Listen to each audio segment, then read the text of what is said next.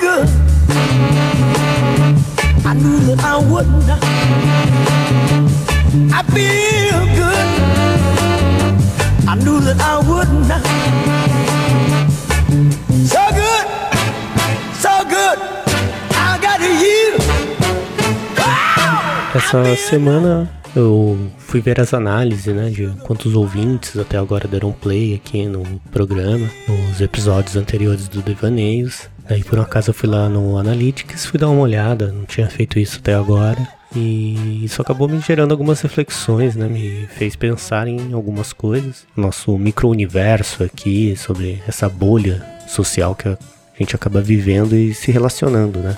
Talvez eu tenha pensado nisso porque eu terminei aquela série Dark e agora todos os dias é como se fosse uma angústia de fim de domingo, já que eu fiquei com aquela sensação de estar órfão de uma série que eu tanto gostava, porque eu mergulhei meu tempo intensamente naquela série para tentar entender aquela trama confusa dos viajantes.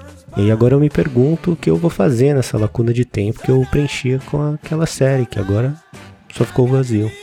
E pensando sobre isso, a gente passa tanto tempo, né, tentando preencher lacunas, que quando a gente acha a solução, ela cria outra lacuna e por aí vai, né, um eterno retorno, como diria Nietzsche. Porque de uma certa forma é a rotina isso, né? A rotina ela corrói tudo. Talvez você já tenha escutado aquela famosa frase, né, que eu amo, aliás, que é trabalhe com o que você ama e passe a odiar tudo. É mais ou menos por aí. Aquilo que uma vez te tirou da monotonia acaba te levando a uma outra obrigação que por si só é monótona. E assim por diante há de infinito. Olha a referência aí de novo de Dark.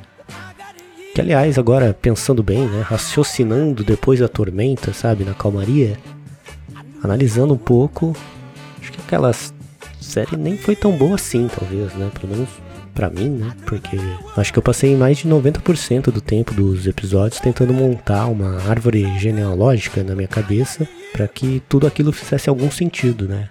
Que pensando bem, por causa disso eu acabei me esquecendo da trama. Que convenhamos, é uma grande suruba, né? Ali, se a gente prestar muita atenção, aliás, é muito mais problemático que Game of Thrones, eu diria. É um tio que é pai do avô, que é pai do filho, da tia, que é mãe do próprio pai, que é filho do irmão, que traía a avó, que é que por si só é mãe do próprio pai, que é filha do avô. E por aí vai. É uma grande confusão ali de família. Que por isso que gerou todas aquelas confusões, né? Porque se na sua família as eleições já gerou um caos, imagine essa família de Dark, né? Super plausível ter acontecido tudo aquilo se a gente pensar por esse viés. Ou talvez essa confusão seja também pelo fato de que a gente está muito acostumado com série norte-americana, que tem tudo mastigadinho ali para você, você não precisa basicamente pensar em muita coisa, né?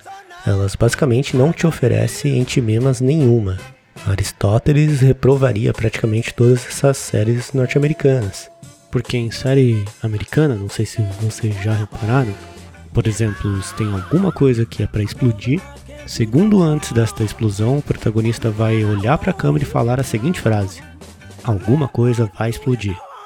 Então ela já trabalha assim sua expectativa nesse micro spoiler ali para te guiar na cronologia dos fatos, né? Para aquele americano médio, no nosso caso o brasileiro, entender o que se passa naquele universo, porque o americano ele jamais pode ser frustrado desta expectativa do espectador.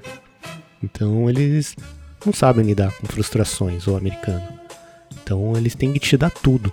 Eles têm que falar tudo para você para confirmar a redundância de que aquilo vai fazer sentido para você. Senão, ele para de assistir. Contrário do brasileiro, que a vida é só uma frustração, então bola para frente. Vamos pro próximo episódio, frustrando as nossas expectativas. Talvez por esse fato, dessa frustração incumbida nessa série Dark é que fez sucesso aqui no Brasil. Eu não sei se ela fez tanto sucesso assim ou se realmente fui eu, né? Mas a minha bolha social ali das minhas redes diz para mim todas as pessoas da, que estão ali convivendo, interagindo comigo pelo Twitter, adoraram a série. Então, vou julgar que foi um sucesso no Brasil inteiro. Mesmo a gente ficando horrorizado com o costume europeu, que todo mundo percebeu, de não tomar banho. E por mais que a produção da série tenha inserido isso no protagonista, ele nunca toma banho, pra gente perceber O fato de que colocaram ele sujo ali, cabelo ceboso e tudo mais, para ele parecer infeliz e machucado pela vida. Então tudo bem, mas uma coisa é isso e outra coisa é higiene, né? Afinal, nós brasileiros sabemos e somos a prova de que dá muito bem para ser triste e limpo. Mas enfim, né? Divaguei. Voltando aqui falar do nosso micro-universo e essas relações, tem um ponto curioso, né? Por exemplo, eu mesmo eu faço parte de um grupo de amigos de WhatsApp, em que nesse grupo eu sou conhecido por eles por ser aquele cara que tem as melhores figurinhas. Eu sou a referência ali de humor iconográfico. E ali nesse grupo eu sou simbolizado por essas pessoas, por ter essas figurinhas humoradas, enfim. Acho que todo mundo deve ter um grupo ali de amigos que tem uma pessoa que é essa referência nisso, que é um status que ela conquistou ali e essa condição eu gosto de ser naquele determinado grupo. Mas quando na verdade, e é óbvio que os integrantes desse grupo não sabem, mas eu só copio as figurinhas de uma outra pessoa de um outro grupo. Que para mim lá, naquele outro grupo, essa outra pessoa é que é a referência das melhores figurinhas de WhatsApp. Para mim ela é o máximo ali. Naquele outro universo de relações, ela é a minha referência de humor iconográfico. E isso só vem dando certo, claro, porque esses dois grupos de amigos eles não se conhecem. Eles são inclusive de cidades diferentes. Possivelmente, se eles se conhecessem, talvez até se dariam muito bem. Por provavelmente ter as mesmas afinidades e aí acabar fundindo os dois grupos em um. Por isso que eu venho tentando evitar que isso ocorra. Inclusive, se pinta a oportunidade deles se encontrar, eu coloco um empecilho, geralmente. Porque senão esse meu status conquistado vai cair por terra. Porque eu não sou a fonte original, obviamente, daquele conteúdo. A pessoa original que está no outro grupo vai fazer parte daquele e aí eu vou ser esquecido como aquela referência. E aí provavelmente esse grupo fundido ele vai perder o espaço ali nos poucos grupos que eu me dou o trabalho de interagir. Talvez vocês também tenham, né? Aqueles milhares de grupos que te colocaram, que você nunca comenta nada, não interage, ele só tá ali.